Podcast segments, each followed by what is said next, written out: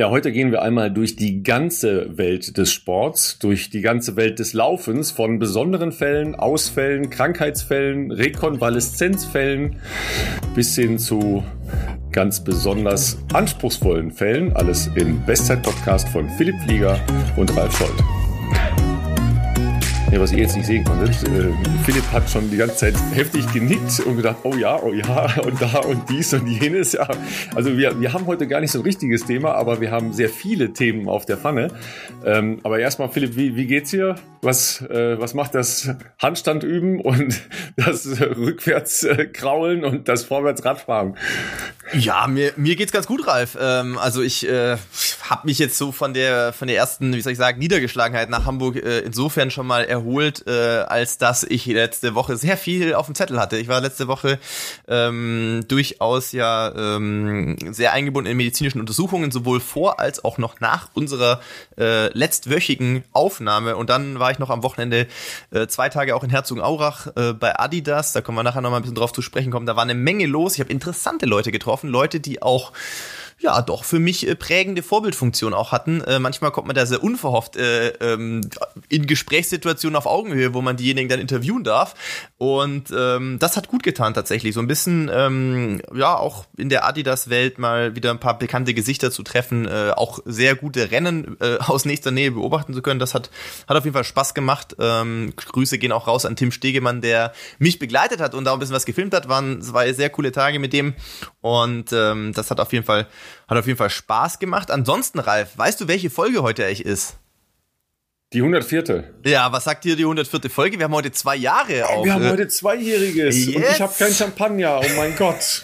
ich auch nicht. Bin bei mir Starte auch, der Mormonen, die darf man kein Alkohol trinken. Ich wollte gerade sagen, bei mir ist halb vier, wäre ein bisschen früh vielleicht, aber. das ist ja mal eine Frage der, der Zeitzone. absolut, absolut. Nein, zwei Jahre Bestzeit-Podcast, Leute, mm. ähm, die ihr uns natürlich Gar auch immer wieder gedacht. versüßt habt und, und äh, ja, uns auch natürlich ähm, begeistert habt, sodass wir das überhaupt so lange und in dieser Frequenz durchziehen. Das war, glaube ich, äh, nicht so unbedingt äh, ursprünglich mal zu erwarten, aber macht uns natürlich auch immer noch großen Spaß, ähm, was für euch zu machen und auch natürlich mit euch. Wir freuen uns auch immer über äh, Post, die ihr uns natürlich schickt. Wir werden später auch nochmal auf eine Hörermail kommen, die jetzt vielleicht nicht ganz so positiv ist, aber wo ich zumindest hoffe, ein bisschen, ja, bisschen zu helfen, Mut zu machen, sagen wir mal. Und ähm, ja, du bist in St. George. Wie viel Uhr ist denn bei dir gerade?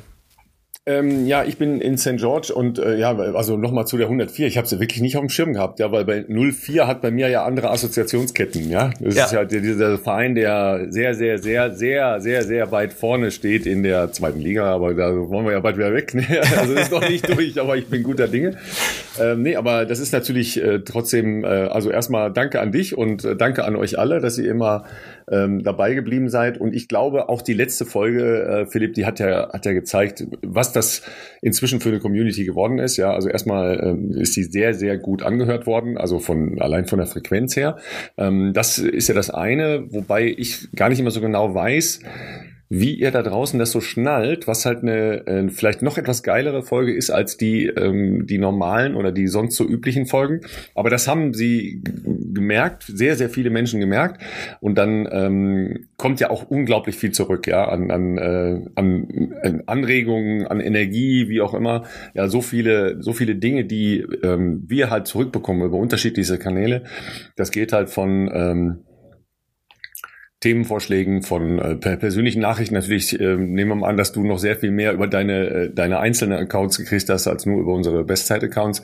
Ähm, das ist schon Wahnsinn, was da zurückkommt, ja. Ähm, aber wir haben ähm, natürlich auch immer äh, Mitmachaktionen und so weiter und, und Leute, die uns auffordern, hey, kommt doch mal dahin oder dorthin. Ja, ich wollte ja eigentlich in Essen sein am letzten Wochenende, das hat nicht geklappt, weil ähm, dann doch der Wettkampfplan von meiner Kleinen anders war, sodass wir dann den ganzen Tag in Köln waren, auf dem Sportplatz aber.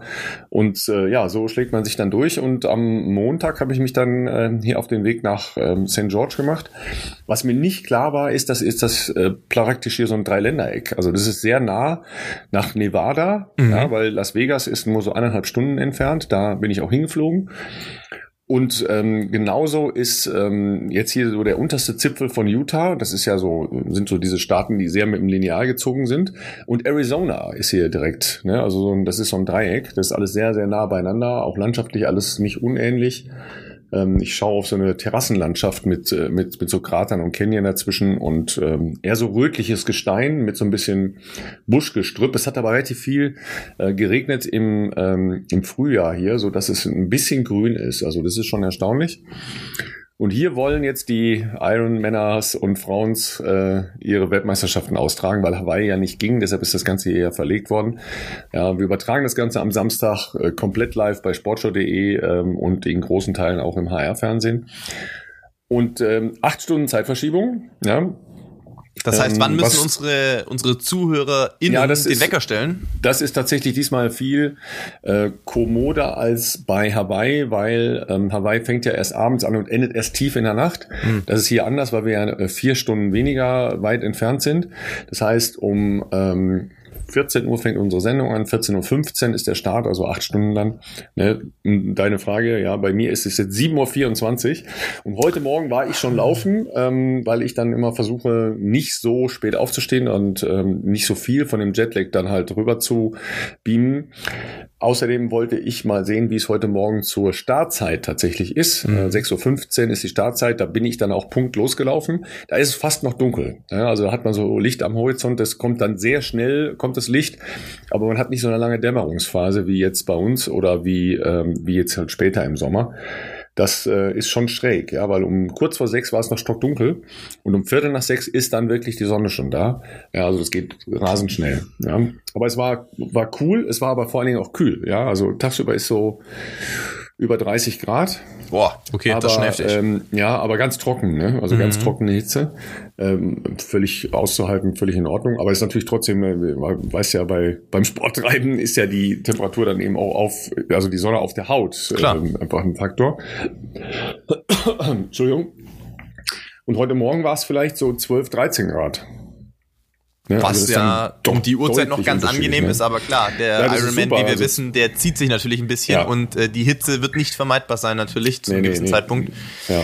ja, aber das ist schon, also man musste auch schon ein sehr gutes äh, Gesamtmanagement haben, auch was halt ähm, die Thermologistik angeht, ja, weil du darfst halt morgens nicht kalt sein, mhm. ähm, schon gar nicht, wenn du ins Wasser reingehst, ja, ähm, dass du dann halt, äh, das Wasser ist übrigens auch sehr kalt, ähm, das hat halt sowas um die 16, 17 Grad. Das ist wirklich kalt. Muss ich direkt fragen, wo wird denn geschwommen in St. George? Also ist ja offensichtlich nicht am Meer, wie wir jetzt aufgrund der geografischen Lage gehört haben. Nee. Ist das ein See oder ist das ein Fluss oder irgendwie? Ja, das, das ist im Prinzip ein See. Das ist eigentlich ein Wasserspeicher.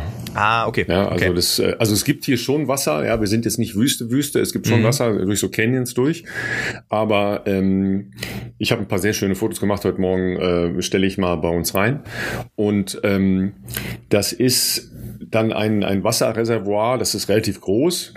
Das hat aber auch eine ähm, spezielle Eigenheit und zwar, wenn hier so ein, ähm, so ein Wüsten ähm, Gebirgswind aufkommt und das kann sehr schnell gehen, mhm. dann ist das sofort total wellig. Ja, das ist so, okay. wie, ich weiß nicht, in, in Deutschland, wer das schon mal am Bodensee erlebt hat. Ja, da, da gibt's ja so eine Blinkwarnanlage um den ganzen Bodensee rum. Das fängt an zu blinken, da denkst du, haben die noch alle Tassen im Schrank? Das ist, das ist kein Wind, ja, kein Lüftchen, Sonne scheint, wunderbar. Und eine halbe Stunde später ähm, hast du Wellen auf dem See und mhm. dann sind halt Leute in, keine Ahnung, so kleinen Jollen, wie wir das früher mit unserer Familie. Ja, mein Vater hatte, hatte den Segelschein gemacht und wollte dann gerne ne, Jollen segeln auf dem Bodensee. Und da, da bist du dann echt äh, in, in äh, guter Arbeit, dass du da vernünftig äh, nach Hause kommst, ja. Und das ist halt echt gefährlich. Da kommt es natürlich aus den Alpen runter und das ist halt hier so ein bisschen ähnlich. Hier sind halt auch so ein paar größere, ähm, ja, so Gebirgszüge halt drumherum und dann wird es halt so schnell windig.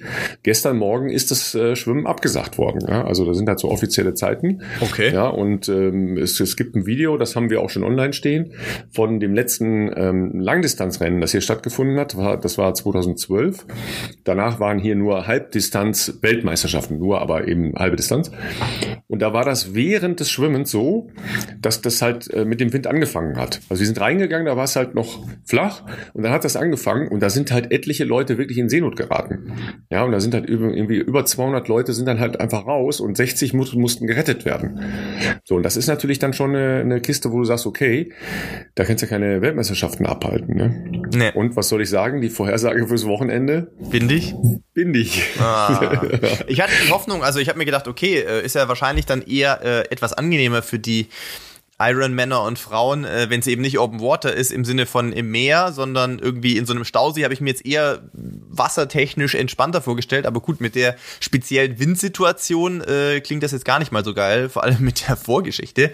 Ähm, das äh, wird man ja dann am Samstag sehen können. Wird das, also ist es, äh, kann ich mir jetzt nicht vorstellen, dass man der Weltmeisterschaft wegen sowas absagt, aber wenn jetzt die Windsituation Samstagmorgen extrem schlecht wäre, was wird dann gemacht? Also die werden ja dann nicht, oder können die, aber die können ja auch nicht riskieren, dass jemand da, also ich sehe schon, also dein, dein ganz normaler, gesunder Menschenverstand, ja, als Sportler auch, ja, lässt dich genau schon die Fragen stellen, die hier gerade heißest, heißest diskutiert werden im okay. Hintergrund. Oh, okay. ja, zum Zeitpunkt, zum Zeitpunkt, wo wir dann äh, veröffentlichen werden, wird die Entscheidung zumindest schon annonciert sein, ja, mhm. weil bis dahin hat halt das äh, Pro-Briefing und das Briefing für die ähm, Breitensportler stattgefunden. Es ist halt so, dass sie natürlich jetzt mal eine Alternative denken müssen, ja, weil du kannst ja nicht hier reingehen. Also ich, ich finde es eigentlich schon relativ fahrlässig, dass sie hier hingegangen sind. Ja unter dem Eindruck des Rennens, das es hier vor zehn Jahren gegeben hat, das ist so und nicht einen Plan B haben. Ja. Ja. Ja. Und im Moment ist es so, dass sie diskutieren. Mhm. Und die Diskussion also sagen wir mal, die, die Diskussionsansätze, die wir bis jetzt mitbekommen haben, die sind absurd. Die sind wirklich absurd. Ja, weil es gibt natürlich immer mal wieder Situationen, wo du, gerade wenn du im offenen Meer schwimmst, ja, wo du äh, nicht schwimmen kannst oder wo es halt einfach dann zu gefährlich ist.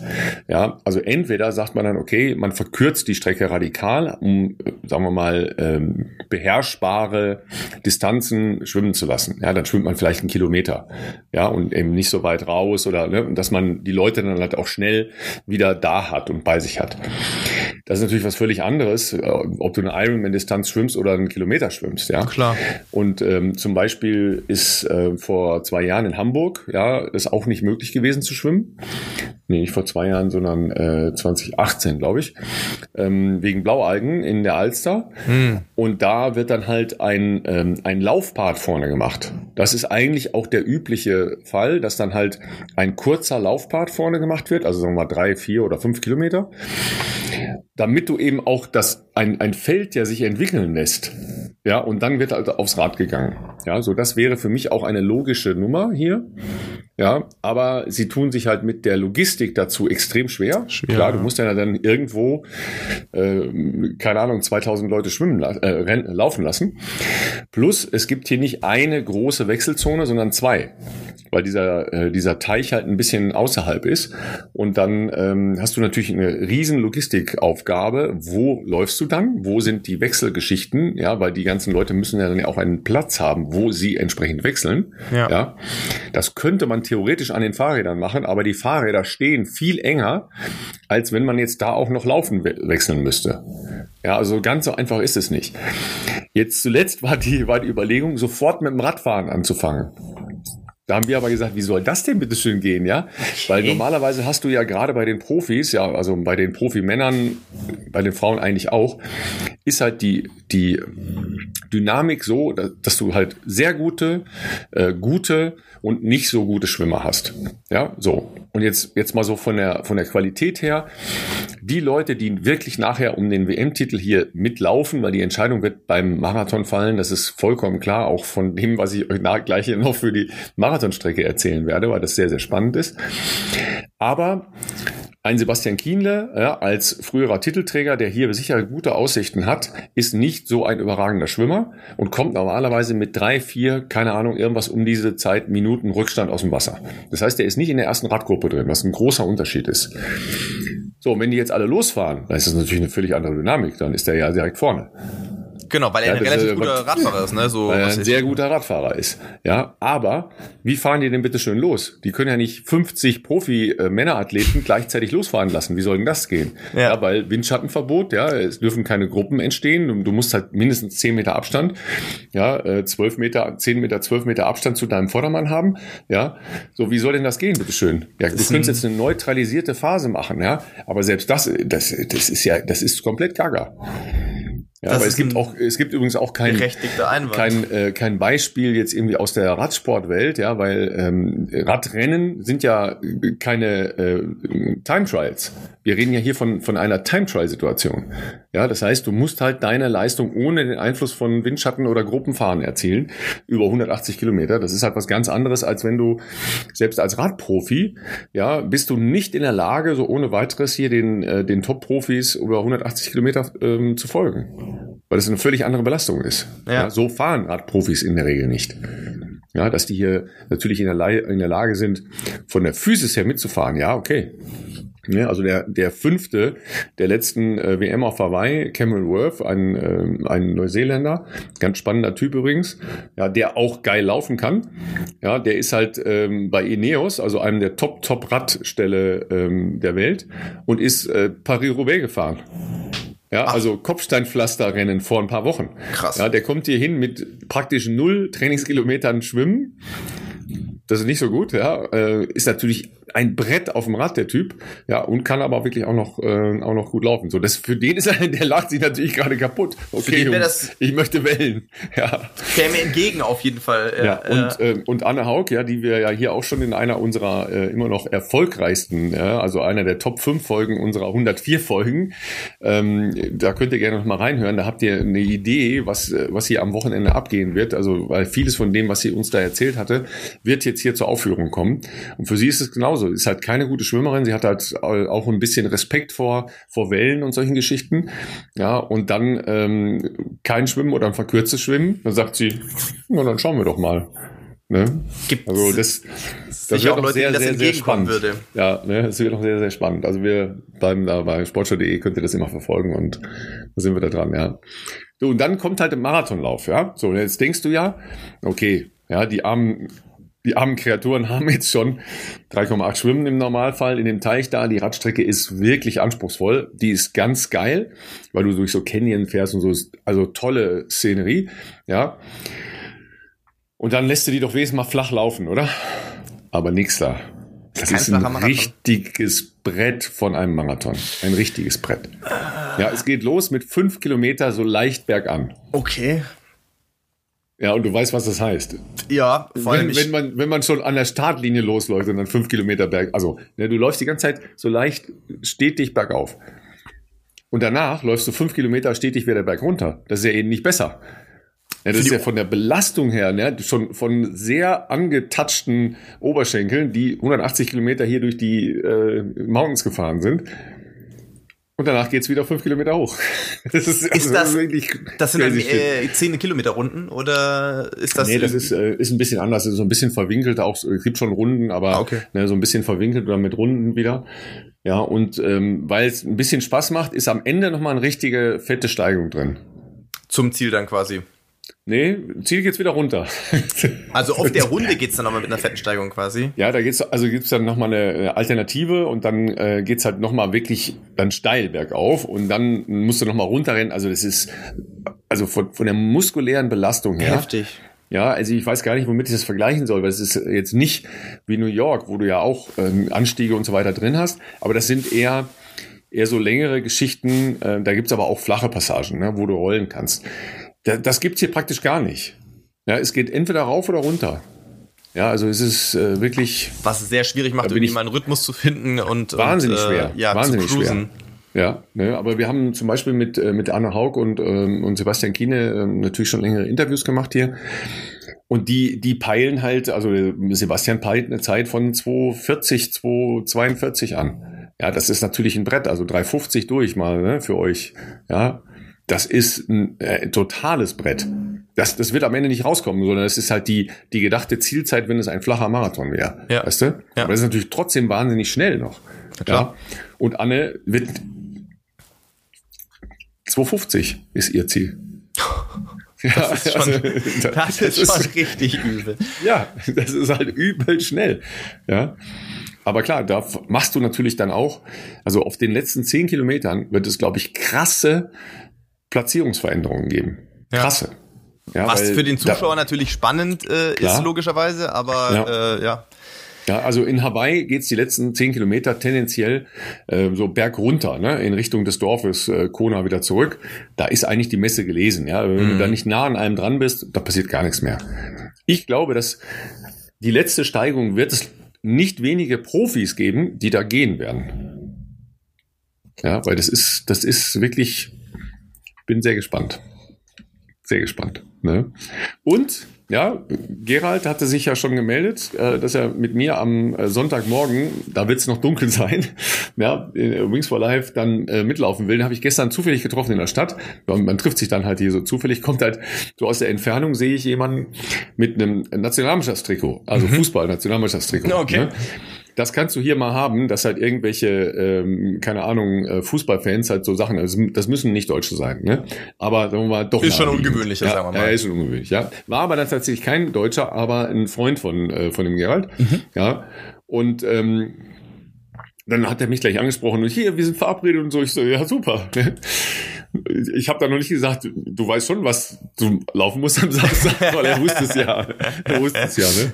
Also da bin ich natürlich sehr gespannt. Da würde ich mich natürlich wahnsinnig freuen, äh, wenn er mit mir läuft. Aber wir sind fest verabredet. Äh, und wenn, wenn ihm jetzt nichts irgendwie ähm, orthopädisches oder muskuläres dazwischen kommt, werden wir das auf jeden Fall irgendwie gemeinsam angehen und dann, keine Ahnung, laufen wir irgendwie kleinere Runden da in der Stadt, ne? weil hier draußen ist noch so dunkel, da kann man gar nichts sehen. Also da, da muss ich schon in die Stadt gehen dann, ne? damit man wenigstens ein bisschen Beleuchtung hat, und, und ja, äh, ja. sieht, wo man ja. hintritt. Ja, ich werde tatsächlich äh, nicht laufen können. Das ist jetzt erstmal ein bisschen ein Downer hier, ich weiß, aber äh, nach den Untersuchungen Ende letzter Woche, äh, am Donnerstag vor allem auch im MRT, naja, hat sich ein bisschen sagen wir mal, bewahrheitet, was man ja wahrscheinlich auch befürchtet hatte, dass der Rücken jetzt nicht das dramatischste Problem ist, sondern dass eher so die Folge von Kompensation äh, irgendwo dann zu muskulären äh, Problemen und auch ein paar Blockaden geführt hat, aber der jetzt erstmal so ganz okay aussieht. Das ist die gute Nachricht. Die nicht ganz so gute Nachricht ist, ist, dass das äh, rechte Sprunggelenk schon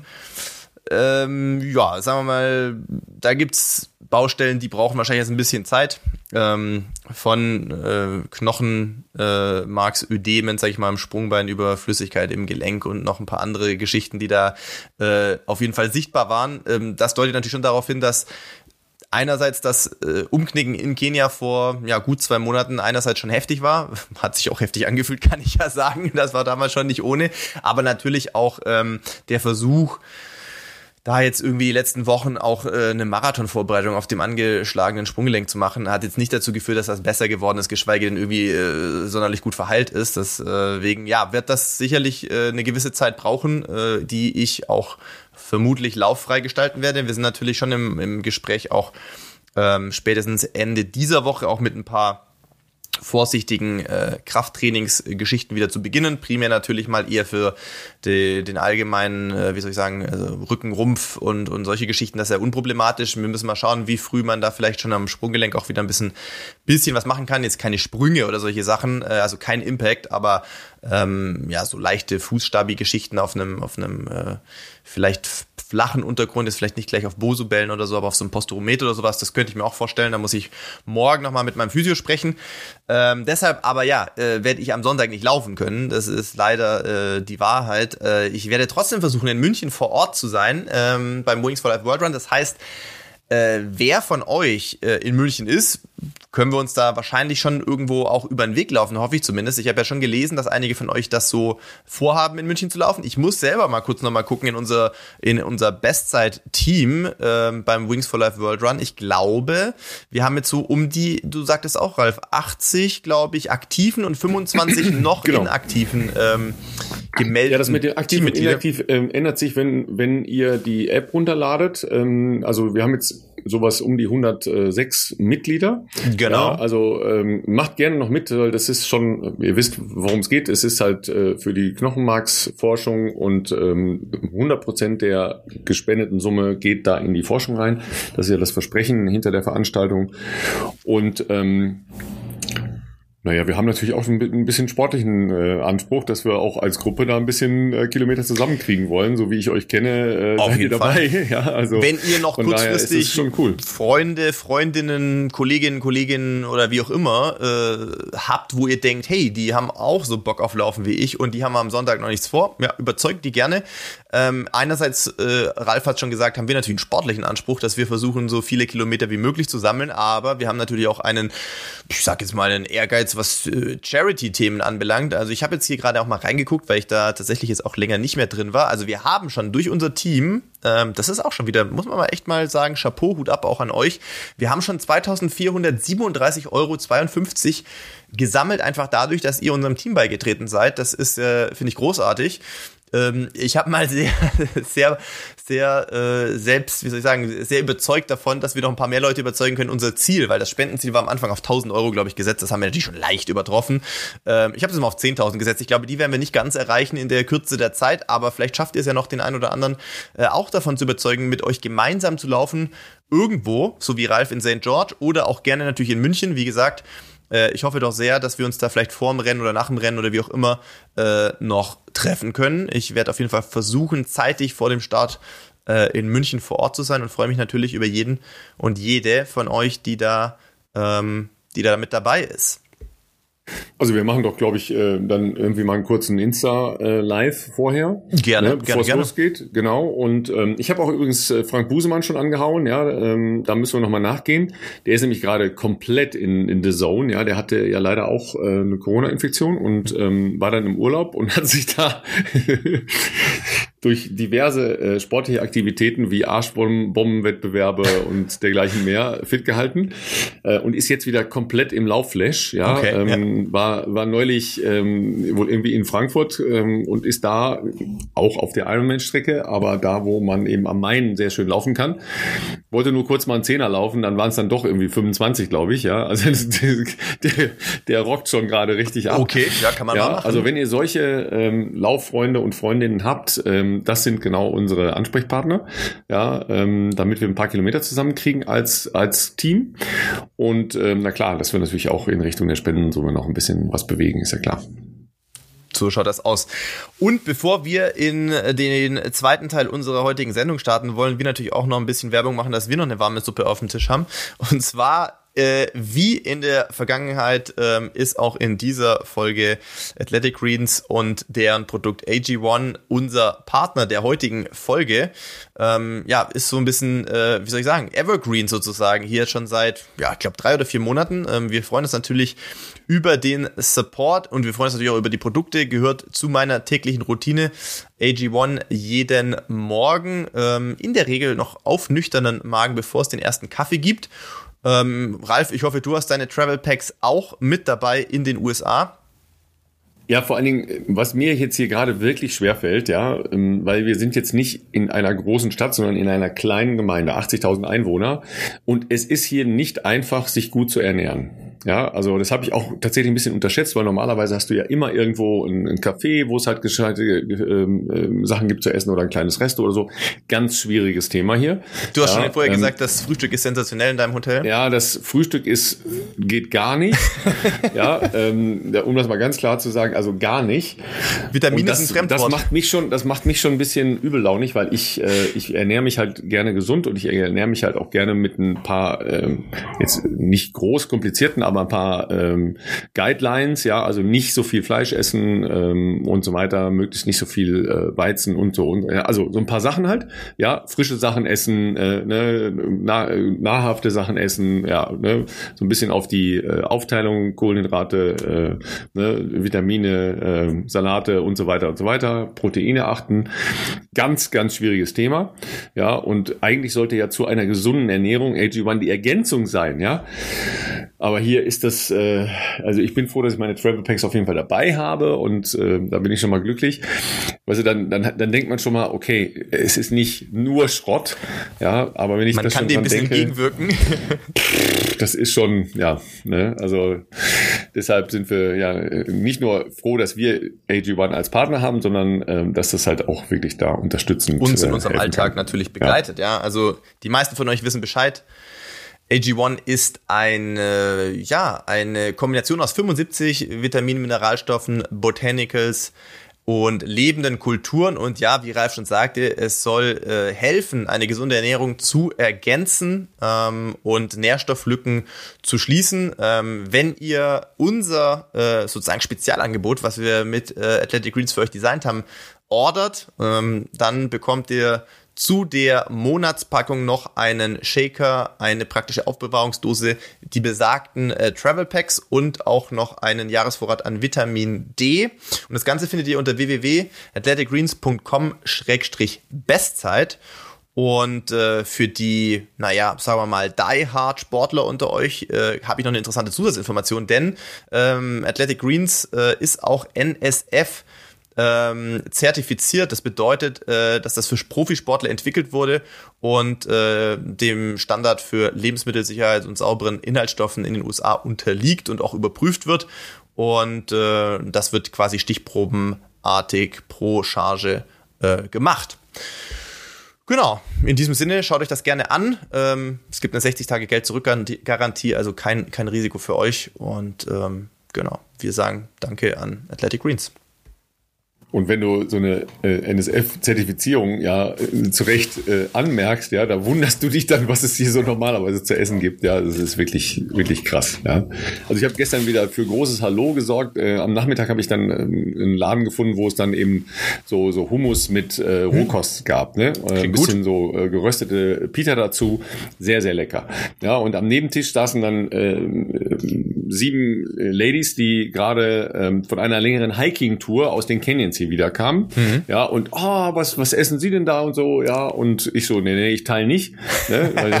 keine Chance. Ja. Und dann haben die das auch bestellt, ja, so ein Nachmachereffekt, aber dann dazu äh, garniert mit äh, Margaritas.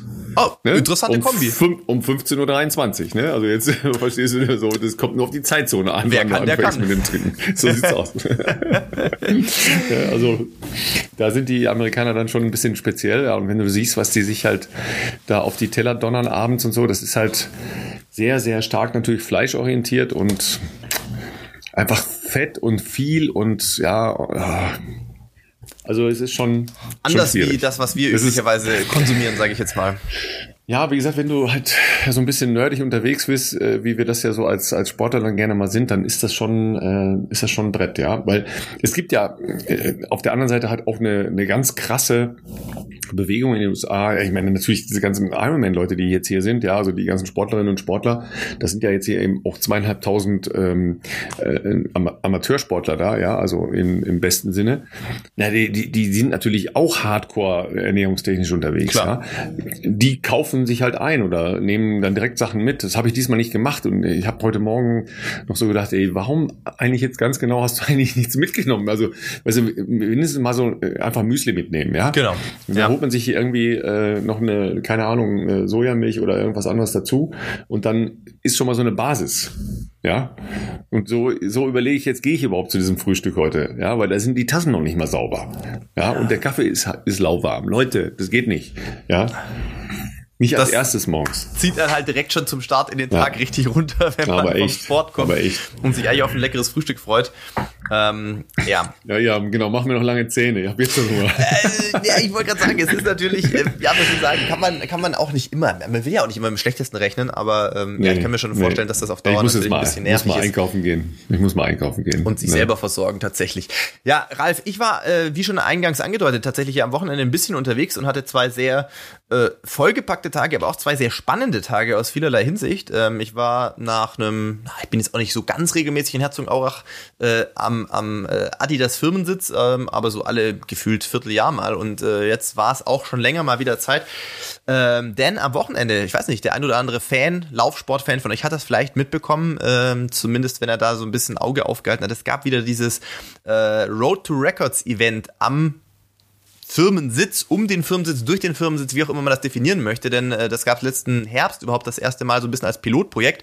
Grüße gehen auch raus an den SCC, äh, auch meinen Verein, denn die haben äh, geholfen, diese Strecke zu designen, sozusagen durch den Campus und zu vermessen. Äh, es war quasi ein offizieller Wettkampf ja auch ähm, über verschiedene Strecken, nämlich fünf Kilometer, zehn Kilometer und Halbmarathon. Und da gab es jeweils Rennen für äh, äh, Damen und auch für, für Herren. Und äh, ja, sie haben es nicht ganz geschafft. Natürlich, der, ich glaube, das, äh, ja, das war kein geheimes Ziel. Ich glaube, es war eigentlich schon sehr äh, offen gespieltes Ziel, äh, dass man natürlich gehofft hat, dass wieder ein Weltrekord fällt. Das hat nicht ganz gereicht. Es gab aber mehrere äh, National Records und, und äh, auch Area Records und ähm, generell eine Menge beeindruckender, muss man sagen, auch Leistungen. Ne? Ich habe auch, glaube noch nie live eine 12,54 über 5 Kilometer auf der Straße gesehen. Das sah schon richtig, äh, richtig geisteskrank schnell aus. Das war Wahnsinn. Ja. Jomif Gielcha hat das äh, abgerissen. Ich glaube, generell waren noch die ersten drei Männer unter 13 Minuten über 5 Kilometer. Das war wirklich brutal. Ähm, und das war quasi der Samstag, den ich da verbracht habe. Wir haben da auch einiges filmen können, ähm, was demnächst auch auf YouTube noch kommen wird. Denn dieses Event äh, war natürlich einerseits gedacht, um möglichst schnelle Zeiten zu laufen. Es war aber auch gedacht, um ein neues ich sag mal, Produkt-Highlight vorzustellen, auf das ich mich persönlich natürlich schon freue. Ähm, nämlich der Adios Pro 3 hat sozusagen das erste Mal offiziell das Licht der Welt erblickt, durfte fotografiert werden und äh, ich habe ihn natürlich noch nicht, ähm, weil meine Füße zu groß sind, aber ich habe zumindest die Gelegenheit genutzt, als äh, eine äh, Kenianerin die Schuhe gewechselt hat, diesen Schuh mir mal kurz auszuborgen sozusagen und mal äh, aus nächster Nähe genau zu betrachten. Sah spannend aus, ja, doch nochmal deutlich anders wie, wie das, was wir aktuell kennen, muss ich sagen. Ähm, und äh, ähm, es sah auf jeden Fall aus, als ob das auch nochmal eine sehr spannende Weiterentwicklung ist, äh, auf die wir uns alle freuen können. Ähm, offiziell wird das, glaube ich, im Juni äh, in den Handel kommen. Ähm, und äh, ja, ich glaube, das ist nochmal eine, eine ordentliche Waffe, die sich da auch weiterentwickelt hat. Ähm, ansonsten aus Frauensicht äh, oder generell aus deutscher Sicht muss man sagen, es gab es leider nur ähm, zwei Teilnehmerinnen, äh, nämlich Miriam Datke und Rabea Schönebaum, die beide über die fünf Kilometer ähm, gestartet sind, also Unterdistanzen. Habe ich, nicht drei, hab ich nicht drei gelesen, aber ich weiß jetzt auch nicht, wer die dritte gewesen sein Ja, Amanal Petros hätte, äh, glaube ich, noch starten sollen. Mm, okay. ähm, da ist aber kurzfristig wohl was dazwischen gekommen. Der war nicht vor Ort. Hat mich eigentlich auch gefreut, Aman mal wieder zu sehen. Ähm, ansonsten ist, boah, bringst mich in Schwitzen, Ralf. Nicht, dass ich jemanden vergessen habe, aber ich glaube, das waren eigentlich die einzigen beiden, die ich äh, auch live dort vor Ort getroffen habe, die da am Start waren. Also, ähm, pass auf, ich, ich schaue mal eben nach und du kannst äh, mal von deinem äh, Fanboy-Moment des ey, Jahrzehnts, oder? Ja, also. Berichten, das, hä, oder? wie die Jungfrau zum Kinde, das war aber auch nicht geplant im Vorfeld. Also äh, geplant. Wusst, wusstest du nicht, oder? Weil du hättest es doch gesagt, wenn du es gewusst hättest, oder? Ich hätte das natürlich letzte Woche äh, in unserer Podcast-Folge schon ja. äh, genannt, dass ich mich darauf freuen kann, aber das war eher eine spontane spontane Aktion, denn ähm, ich, ich war natürlich auch Freitag schon in, äh, in Herzow vor Ort, äh, weil wir da ein paar ähm, ja, da waren natürlich auch in dem Zuge für dieses große Event auch sehr viele Gäste eingeladen, sehr viele Händler eingeladen ähm, und dementsprechend äh, wird da natürlich auch immer ein bisschen Rahmenprogramm gestaltet mit äh, ja, Athleten, die da äh, auch dafür sorgen. Und deswegen war bei mir geplant, dass ich vor einer äh, internationalen Gruppe von Händlern so ein bisschen über meinen sportlichen Werdegang erzähle, über Training in Kenia und äh, Höhentraining im Allgemeinen. Äh, das war soweit auch geplant. Äh, Donnerstagabend äh, gab es aber dann noch einen kurzfristigen Ausfall sozusagen und die Frage, ob ich dafür einspringen könnte, nämlich Heilige Prisselassi zu interviewen, on stage. Denn Heile war auch einer von vielen äh, Brand-Ambassadoren, der da war. Ne? Er natürlich als lebende Legende, aber schon sozusagen in Laufrente. Da gab es natürlich auch eine Menge äh, wahnsinnig klasse äh, wahnsinnig starke Athletinnen und Athleten, äh, die noch aktiv sind und auch am Wochenende gestartet sind. Aber ja, äh, Heile ähm, war äh, in Herzogenaurach vor Ort und das erste Mal, dass ich Heile sozusagen, hm, wie sagen wir das, auf Augenhöhe begegnet bin. Ich habe ihn schon live laufen sehen ähm, als Kind, sowohl im Glaspalast als auch in der Hans-Martin-Schleierhalle damals noch, als es die, die, wie hießen das damals, IH, IHS war in Sindelfing und, und ähm, wie hießen das Meeting, was immer in Stuttgart in der Halle früher war, das gibt es leider schon lange nicht mehr. Oh, das ähm, weiß ich auch nicht mehr. Das gab es nämlich mit Karlsruhe noch, also da gab es ja viele gute ja, Meetings eigentlich damals in dem, im schwäbischen Raum. Und ähm, da habe ich damals schon in sehr jungen Jahren in Heile da, äh, ich glaube in im, im Glaspalast war das um die 13 Minuten in der Halle laufen sehen und ich glaube damals über 3000 auch in der, in der Schleierhalle. Das waren auf jeden Fall schon beeindruckende Momente. Aber womit ich quasi auf der Bühne unser Interview eingeleitet habe, war, ähm, dass er natürlich nicht wissen kann, dass er einen sehr großen Einfluss auf meinen sportlichen Werdegang hatte, ähm, Jahre zuvor noch, nämlich 1996 als er ähm, damals ja sein erstes Olympiagold in ähm, in äh, Atlanta war das noch, äh, gewonnen hat.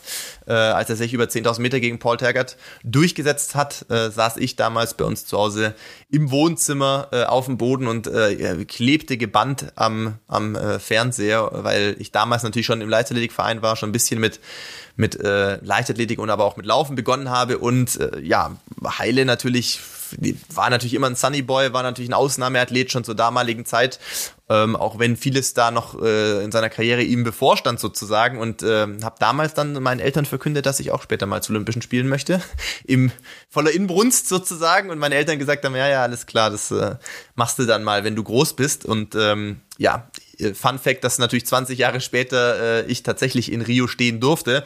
Und äh, die Story habe ich ihm erzählt, das fand er auch sehr, äh, sehr witzig und, äh, und, und, und cool natürlich. Und der ist auch wirklich, der ist so in echt, wie man ihn sonst, glaube ich, auch aus dem Fernsehen kennt. Also der ist auch äh, heute noch extrem relaxed.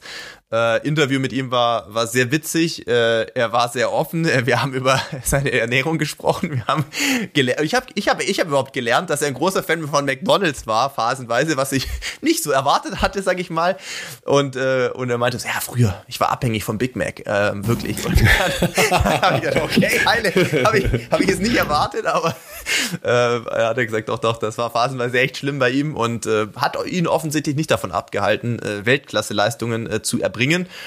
Und ähm, ja, hat natürlich auch ein bisschen aus dem Nähkästchen geplaudert, was sein Training anbelangt. Ich habe natürlich versucht, ein bisschen ihm aus der Nase rauszuziehen, was er denkt, was, was damals vielleicht auch im Marathon schon möglich gewesen wäre, äh, zu seinen Weltrekordzeiten mit den, mit den Schuhen von heute. Da hat er gesagt, ja, Vielleicht sollte er nochmal überlegen, ob er nochmal ein Comeback startet. und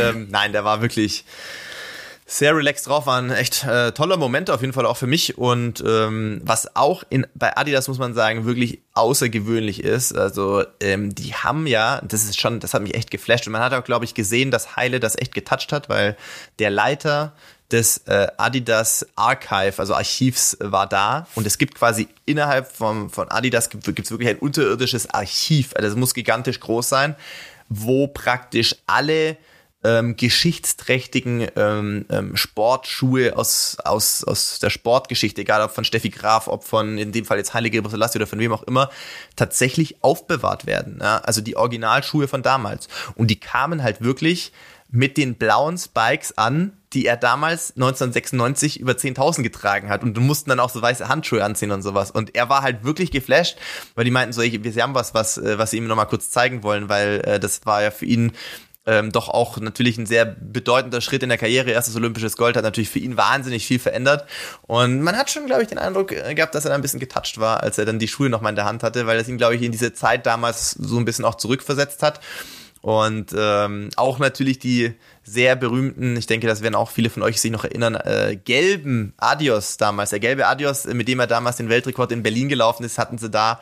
Und ähm, ja, das war, das war wirklich ein sehr schönes, ähm, schöner Moment für ihn, für mich natürlich sowieso äh, auch. Große Ehre, selbstverständlich.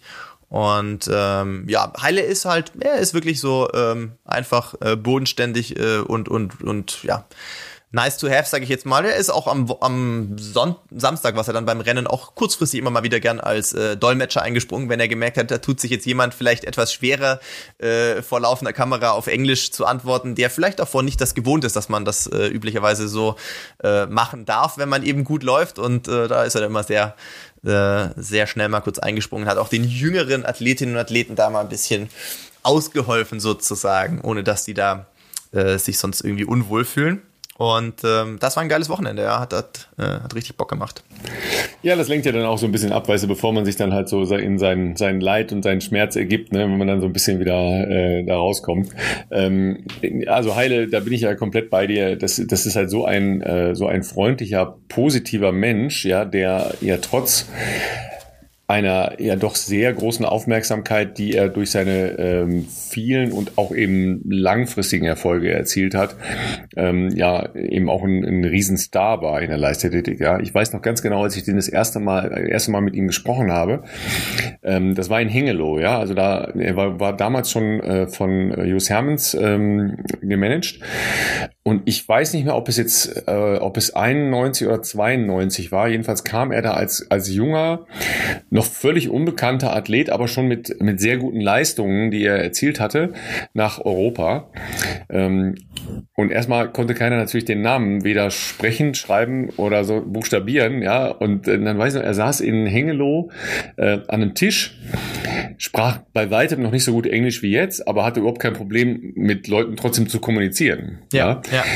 Und immer dieses Lachen, ja, dass ihn, das ja so dieses unglaublich einnehmende Lachen. Und äh, der hat dann da gesessen, ja, so ein äh, kleiner junger äh, Läufer aus Äthiopien.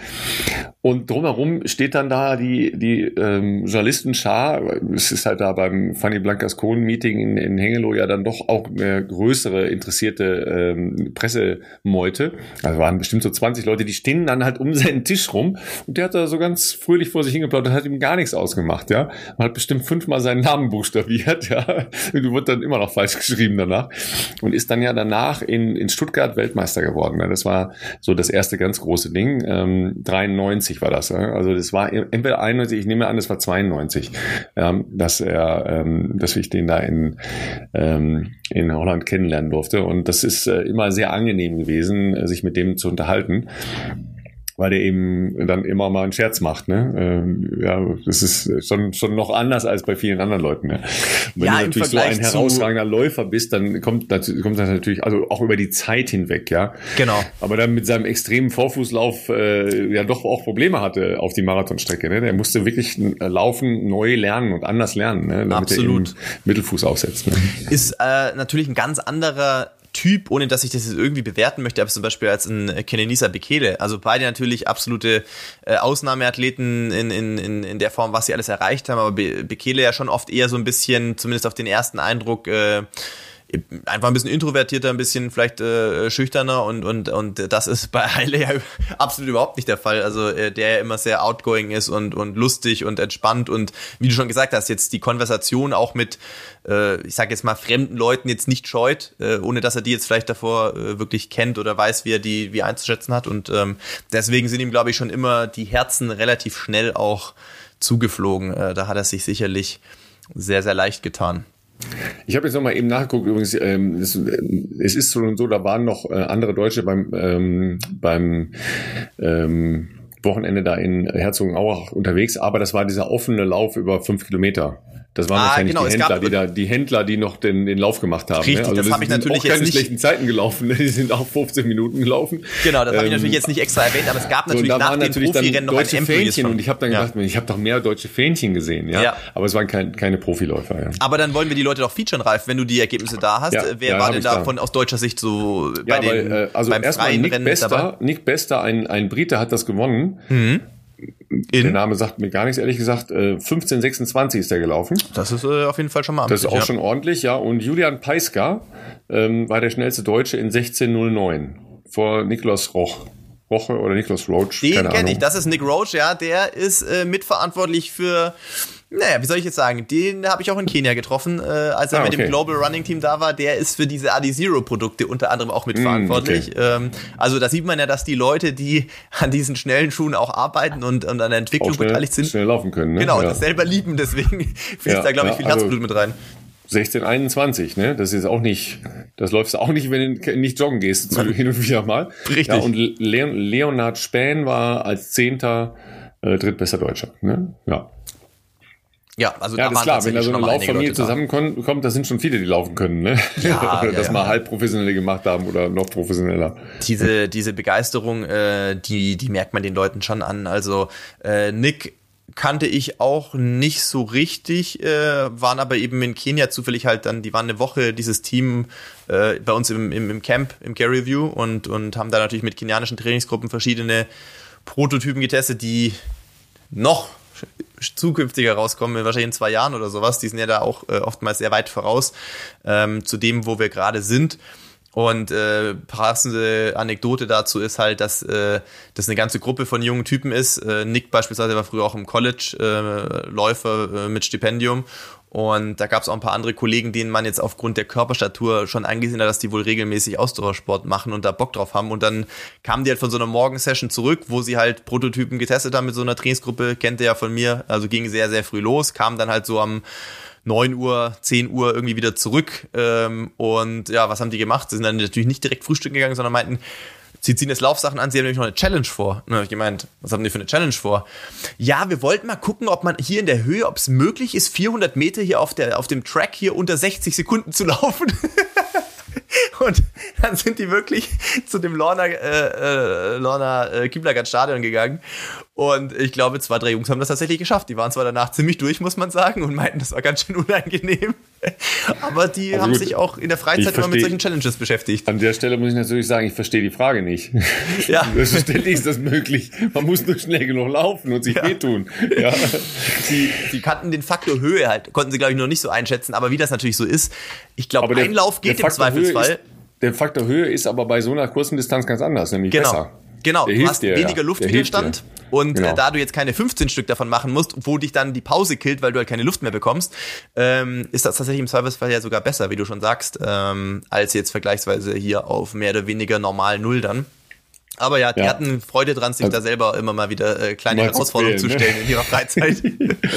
also jedenfalls habe ich auch ähm, meine meine Trainingsbestzeit über 500. Mhm. Ja, das ist ja so, ein, so, eine klassische Trainingsdistanz für 400 oder 400 Hürdenläufer. Äh, die habe ich aufgestellt in Ecuador. Ähm, das ist noch ein bisschen höher. Ähm, da läuft man auf äh, fast 3000 Meter, also 2,8 oder sowas, ist äh, die Stadt halt hoch. Krass. Ähm, und das ist wirklich crazy, ja. Also wenn man da losläuft, hat man sofort Puls. Also das geht ganz schnell. Das wirst du ja auch kennen ähm, aus, aus äh, Kenia oder aus äh, Höhentrainingslagern. Dass man sofort denkt, ach komm, das ist aber irgendwie äh, schon viel, ne? Unangenehm, Wo man sich ne? gar nicht schnell bewegt. Aber Sprinten ist wirklich eine Offenbarung, ja, weil man fühlt sich tatsächlich leichter. Man merkt es sofort, mhm. dass das irgendwie einfacher ist. Und ähm, gerade halt auch auf äh, solchen Distanzen ist das noch, ähm, also da, wo es halt Laktazid zugeht, ja, richtig weh tut, richtig weh tut, weil 400 tut schon weh, aber 500 tut richtig weh. Ja, aber da sind wir äh, Zeiten gelaufen, die, die ich danach nie ähm, auch nur ansatzweise im Training ähm, auf äh, normal Null in, in, in Köln oder in Leverkusen erreicht habe. Ja. ja. Ja, also ähm, genau. Es ist äh, deswegen ja, glaube ich, auch über, lass mich kurz überlegen, äh, wir hatten da, glaube ich, in Sestriere mit dem Hotelbesitzer drüber gesprochen, äh, da gab es früher in Sestriere auch ein sehr gut dotiertes Meeting und ich glaube, ja. dass über 2000 Meter eben Sprint-Weltrekorde nicht mehr anerkannt werden. Aber jetzt bin ich mir nicht Die ganz sicher, ob es wirklich 2000 ist oder, oder knapp ja, drunter. Ich dachte, 2000 also, ist so der, der Faktor, glaube ich, wo ja, man. Also Sestria, äh, ich bin jetzt auch nicht ganz genau in der, äh, in der Festlegung da drin. Ähm, Sestria war jedenfalls immer so ein Meeting, die haben dann äh, immer 100 Meter und Weitsprung vor allen Dingen gemacht, mhm. ähm, weil die äh, immer darauf, drauf und dran waren, den, den Bob Beeman Weltrekord äh, zu knacken. Das mhm. war immer der Hintergrund. Ja. Ne? Und ähm, ja gut, aber der ist ja dann in, in Tokio gefallen. Ja, also deshalb, das war dann noch, noch eine andere. Da ist man dann halt anders darauf fokussiert, ja. Das war ja dieser epische Wettkampf zwischen ähm, Mike Powell und äh, Carl Lewis, äh, der dann, die sich da gegenseitig hochgeschaukelt haben. Das war eine spezielle Situation. Ja. Ähm, Übrigens, weil wir eben bei, äh, bei, bei großen Läufern waren, ähm, Mo Farah ist am Wochenende wieder gelaufen. Ja, ich hab's gelesen. Aber nicht so gut, ne? Ja, es ist, also 13,50, ne, weil wir bei 5000 Meter Zeiten, 13,50 und 28,50. Das ist natürlich jetzt für ihn äh, enttäuschend, ne? Also ja, wenn, und der hat vor allem nicht mal gewonnen. Kapazitäten das, kennst, ne? Ja. Das ist ja das Problem, dass er dann Zweiter wurde in diesem Rennen in London und äh, da gab er echt viel. Ähm, ich habe das auf Twitter ein bisschen verfolgt. Natürlich gab's auf Social Media gab es vereinzelt natürlich auch Accounts, die meinten, ja, ist doch erstmal schön, dass er jetzt wieder im Wettkampfgeschehen zurück ist nach sehr langer Zeit. Aber ich sag mal so, was die britische Sportpresse anbelangt, die haben ihn ziemlich zerrissen. Also die meinten so spätestens. Aber die haben auch ein sehr gestörtes Verhältnis zu ihm. Ne? ja, die mögen ihn ja. jetzt auch nicht so. Natürlich auch, ja. hat auch wiederum Gründe, weil er natürlich auch gewisse Unregelmäßigkeiten in Bezug auf Alberto Salazar, Nike Oregon Project und so weiter, gab es natürlich auch genügend Anlass für Sportjournalisten, Leistungen und so ein bisschen kritisch zu hinterfragen hier und da, aber also die haben ihn, glaube ich, sportlich beerdigt. Das hatte ich jetzt einige äh, Tweets gelesen, wo, wo schon war, okay, spätestens das war jetzt äh, das Ende von äh, Mo Farahs Karriere so ungefähr. Da dachte ich mir auch, uh, ja, nett. aber ähm, tatsächlich muss man wahrscheinlich davon ausgehen, dass mit der Verfassung aktuell ich bin mir jetzt nicht ganz sicher, wie der Nominierungsprozess für, äh, für Oregon äh, beim britischen Verband aussieht, aber ich könnte ja, aber mir vorstellen. Ja also du bist ja weit entfernt davon, dass du irgendeine Chance hättest. Weil genau, du, vor allem du in zwei selber, Wochen. Wie gut die, die laufen, die Briten, ne? Ja, in zwei Wochen ist eigentlich ja. dieses äh, sehr bekannte Meeting in London auf der Bahn. Äh, das heißt, glaube ich, Night of Athletics oder Night of 10K oder sowas. Da war ich vor zwei, drei Jahren auch mal, weil das damals auch Europacup war. Und ähm, die versuchen natürlich schon bestmögliche Bedingungen zu kreieren. Das war auch eine geile Atmosphäre. Die haben damals über die Gegengerade so eine ähm, so ein Zelt gebaut praktisch. Also so wie durch so ein Bierzelt durchzulaufen, nur das ging halt über die, das war schon richtig laut da drin auch. Und ähm, natürlich auch mit Laser, also mit diesem Rail-Light innen und sowas, das ist schon sehr gute Bedingungen. Aber ich sag mal, mit 28,50 äh, sehe ich jetzt nicht, dass er in zwei, drei Wochen äh, bei diesem Meeting auf der Bahn irgendwie, was ist denn die? Die Quali ist ja auch recht stark. Ich glaube 27, 28 ist Weltmeisterschaftsquali sehe ich jetzt nicht, wie er da noch mal knapp anderthalb Minuten in der Kürze der Zeit äh, aus dem Hut zaubert. Zumal ja, er, glaube ich... Du musst dich ja erstmal durchsetzen gegen die anderen Briten. Genau, also, zumal er ja nicht der Einzige ab. ist. Ne? Richtig, ja. richtig. Also es geht nicht nur um Zeitlaufen, da musst du schon, schon ein bisschen betteln. Ne? Das wird, glaube ich, schon, schon echt Ja, das äh, ist halt immer so, weißt du, wenn so ganz tricky. große Leute wiederkommen, dann, ähm, dann ist das manchmal schwierig. Ne? Das, ist, das ist schon so, ja, weil du machst ja natürlich dann ein bisschen auch deine, deine Legacy, kratzt du dann halt an. Ne? Klar. Wenn du sagst, okay, ich laufe jetzt auf einem anderen Niveau und, und will halt gerne dabei sein oder was machen oder wie auch immer, ja. Aber das ist dann halt äh, ein anderer Deal, ne? Das ja. ist ganz klar. Absolut. Ralf, ich habe noch was hier, was wir äh, ja. heute noch kurz in die Folge mit reinnehmen. Äh, zumindest ist mir das ein gewisses Anliegen, denn ähm, tatsächlich hat vor einiger Zeit äh, uns der gute Ole geschrieben und zwar auf den Bestzeit-Mail-Account. Und ähm, da würde ich tatsächlich kurz so ein bisschen vorlesen, äh, was er uns geschrieben hat, denn er hat äh, mich, uns, wie auch immer, äh, um Rat gefragt, weil er weiß aus meinem Buch, dass ich ähnliche Probleme hatte in meinen jugendlichen Jahren wie äh, er aktuell. Ähm, und zwar, ähm, ja, schreibt der gute Ole, dass ähm, er aktuell an Morbus Osgott Schlatter rumlaboriert. Also wenn jetzt einige von euch fragen, um Gottes Willen, was ist das denn? Ja, das ist eine ähm, wachstumsbedingte Erkrankung, sage ich jetzt mal, das, äh, wo sich unterhalb der Kniescheibe Gewebe entzündet, Wachstumsfugen entzünden können, wenn man eben in dieser Zeit Sport treibt.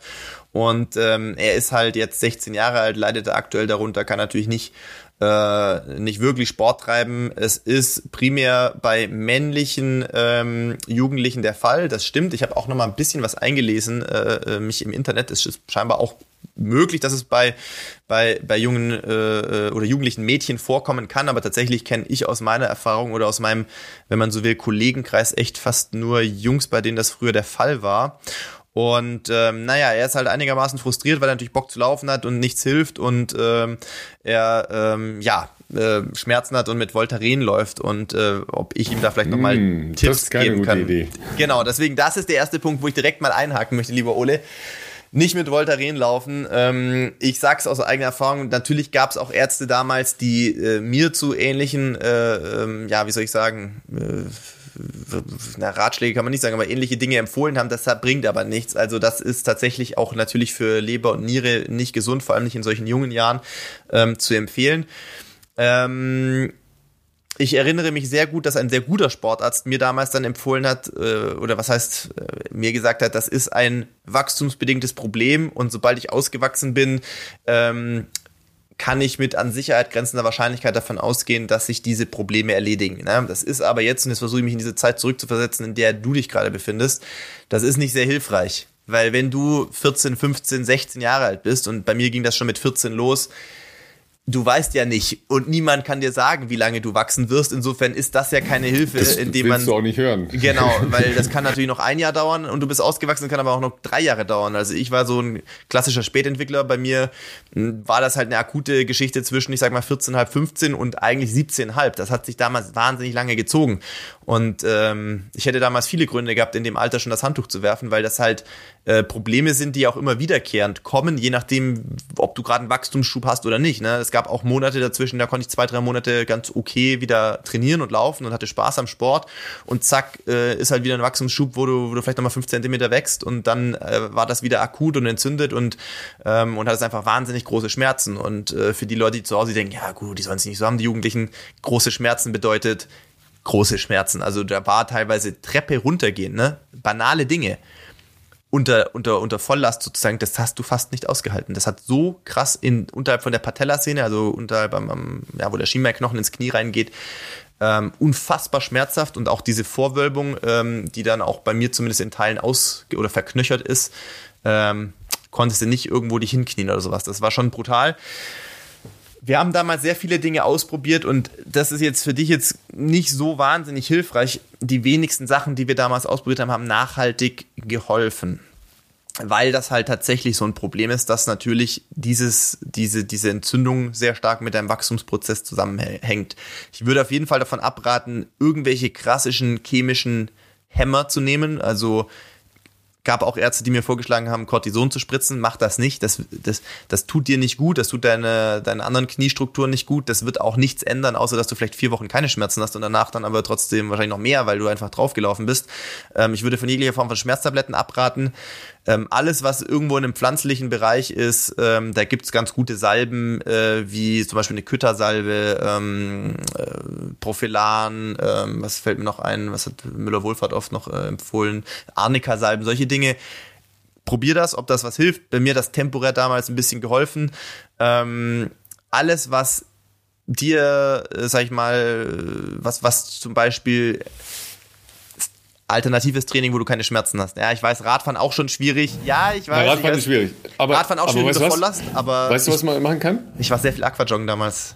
So, ne? Also Aquajoggen ist das eine, aber du kannst auch vernünftig schwimmen lernen, weil das kann man in dem Alter noch sehr, sehr gut. Das kann dir einfach nachher helfen, dass die zweite Karriere zum Triathleten viel leichter wird. Und du ja? nicht so drin hängst wie ich jetzt gerade. Genau, ja. nee, aber es, es eröffnet ja jetzt ganz ernsthaft, es eröffnet ja einfach auch als Läufer, es eröffnet halt Optionen, Voll. wenn man aus welchem Grund auch immer nachher irgendwann mal nicht laufen kann. Voll. Ja, sei es so, wie, wie Philipp das jetzt hat. Ich bereue, ja, dass ich das damals noch nicht gemacht habe. Genau, weil ich ja, niemand hatte, der mir gesagt hat, nutz diese Zeit, die du jetzt ja. gerade, also diese Zeit wird sich leider nur bedingt aktiv durch dich beeinflussen lassen, weil dein Körper dieses Tempo vorgibt, wie schnell das dann wieder verschwindet, die Problematik. Aber ich sag mal, alles, was du jetzt, seh das nicht als verlorene Zeit, seh das als Möglichkeit, deinen Körper auf andere Art und Weise zu stählen, äh, vorzubereiten auf das, was hoffentlich danach kommt. Und da hat Ralf vollkommen recht. Du bist noch in einem guten Alter, vielleicht kannst du ja sogar schon gut schwimmen. Ich kann es bis heute nicht, aber nutzt doch die Gelegenheit zu versuchen. Ich weiß, das ist nicht Laufen und es macht nicht so viel Bock vielleicht wie Laufen, aber jetzt vernünftig schwimmen zu lernen, kann auch für später ein Vorteil sein, weil es dein Körper, auch den Rumpf etc. sehr robust macht. Alles, was im Krafttrainingsbereich ist, ich meine jetzt nicht Heavy Lifting und, und, und, und Squatten mit, mit 100 Kilo, sondern ruhigen Rumpftraining, alles, was dich stabil macht, was eine gute Propriozeption vielleicht mit herbeiführen kann, ähm, also auf wackeligen Untergründen etc., zahlt auf deine Karriere, die vielleicht noch vor dir liegt, sportlich äh, auf jeden Fall ein. Ähm, das heißt, man kann diese Zeit, so scheiße die ist, fühle ich 100 Prozent, ähm, trotzdem versuchen, mit einem positiven Mindset für sich auch äh, positiv zu nutzen. Und jetzt darf Ralf mit dem Schwimmen weitermachen, weil davon habe ich bis heute noch keine Ahnung. Aber ich kann sagen, ich hätte es besser mal damals schon lernen sollen.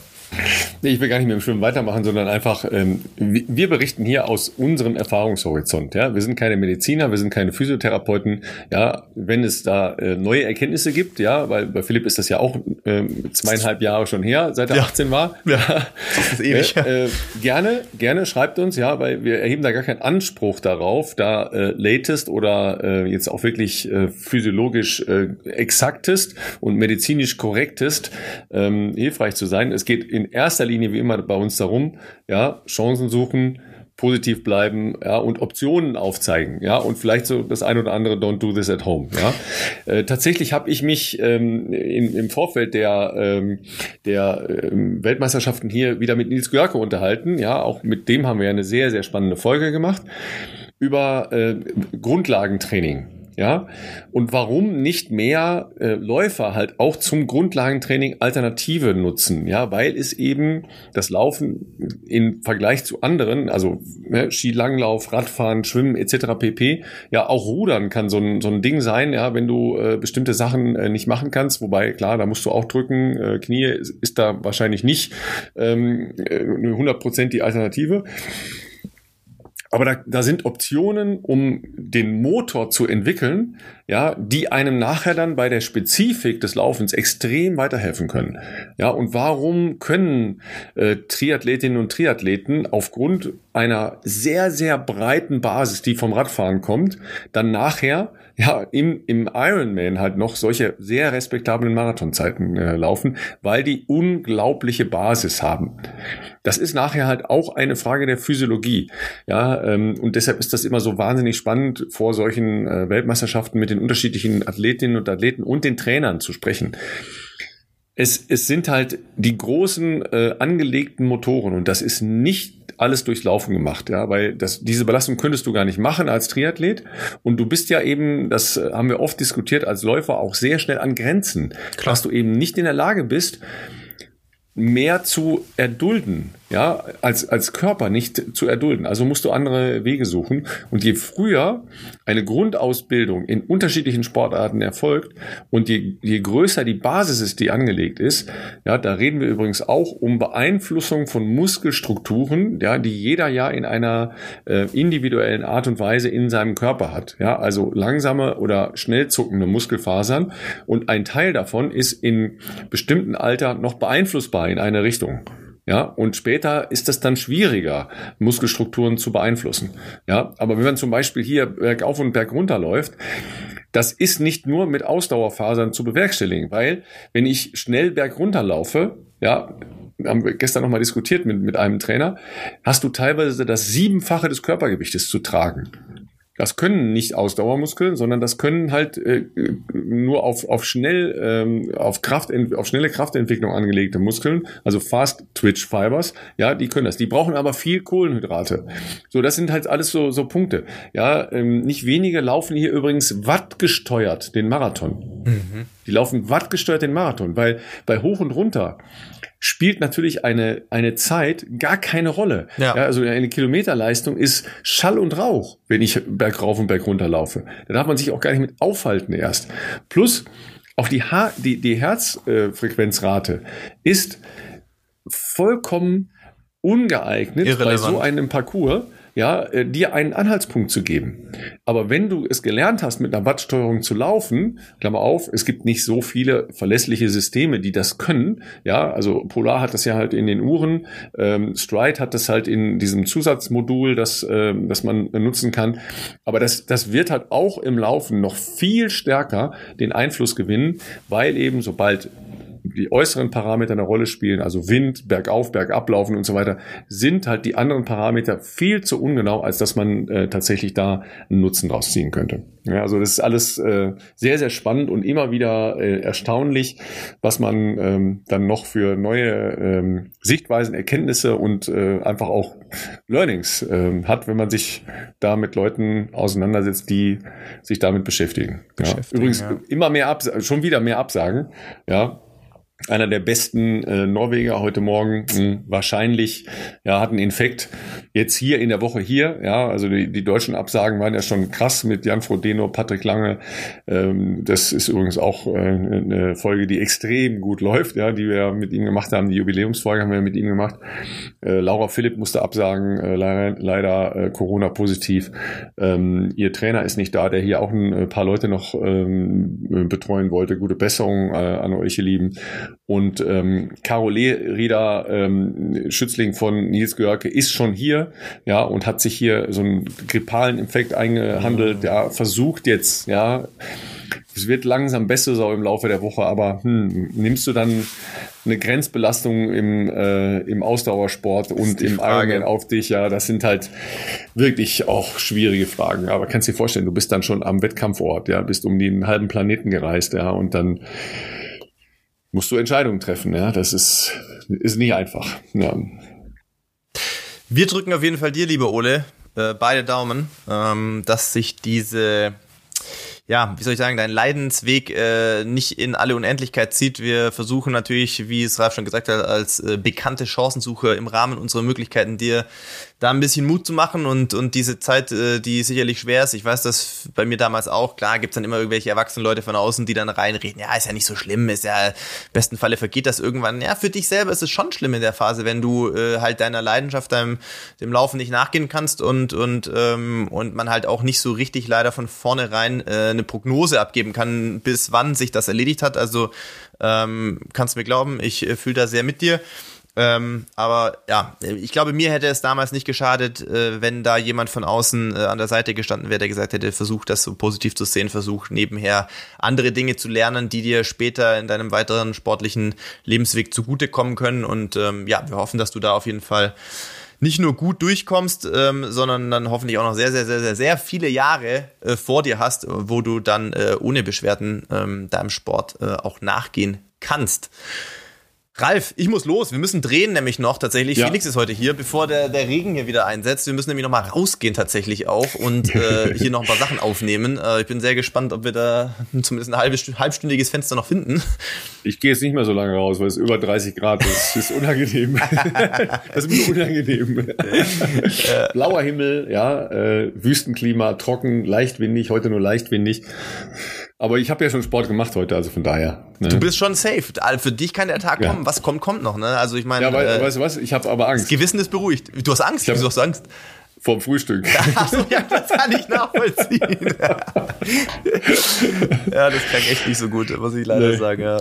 ja. Also, ne, ich hau mir jetzt, glaube ich, erstmal mein Travel Pack rein und dann schauen wir mal, ob ich das, ob ich das Frühstück attackiere. das werden wir dann sehen.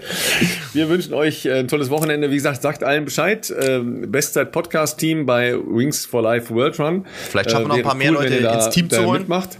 Ja, und ähm, wir Schaut Ralf am äh, Samstag an. Ja, Ralf Anschall, genau, ich, ich äh, immer. Sportschau.de was und ähm, Sportschau.de und ähm, HR, HR Fernsehen. HR Fernsehen, ja. ja. ja. Und also ansonsten Sportschau.de ist durchgängig das ganze Rennen. Ne? Sehr gut. Genau, falls Kurzentschlossene in St. George, die zufällig unseren Podcast gerade hören, Bock haben, sich Ralf noch anzuschließen, ja, Ralf, und äh, wie hieß der Kollege, der noch mit dir äh, am Start äh, sein äh, Gerald, ja, also tatsächlich äh, eine der, der Profi-Frauen, ja, ähm, das vielleicht noch als Abschluss, mit der ich mich gestern unterhalten habe, Laura Zimmermann, ja, die äh, den Ironman in Hamburg gewonnen hat, mit mhm. einer 305 am Ende, ja, mit, wie sie sagt, mit einer absoluten Willensleistung, weil die auch zwei Wochen vorher krank war und ähm, dann sich ganz strikt an ihren Plan gehalten hat, ja, und gewartet hat und gewartet hat und gewartet hat und gewartet über Stunden. Über, Leute, überlegt das das, ne? Wir reden hier von acht Stunden plus. Und dann hat sie am Ende alle einkassiert, ja, die ähm, noch vor ihr waren und hat dann das Ding gewonnen. Das war erst äh, ihr, äh, ihr zweiter Ironman, äh, vielleicht sogar der erste.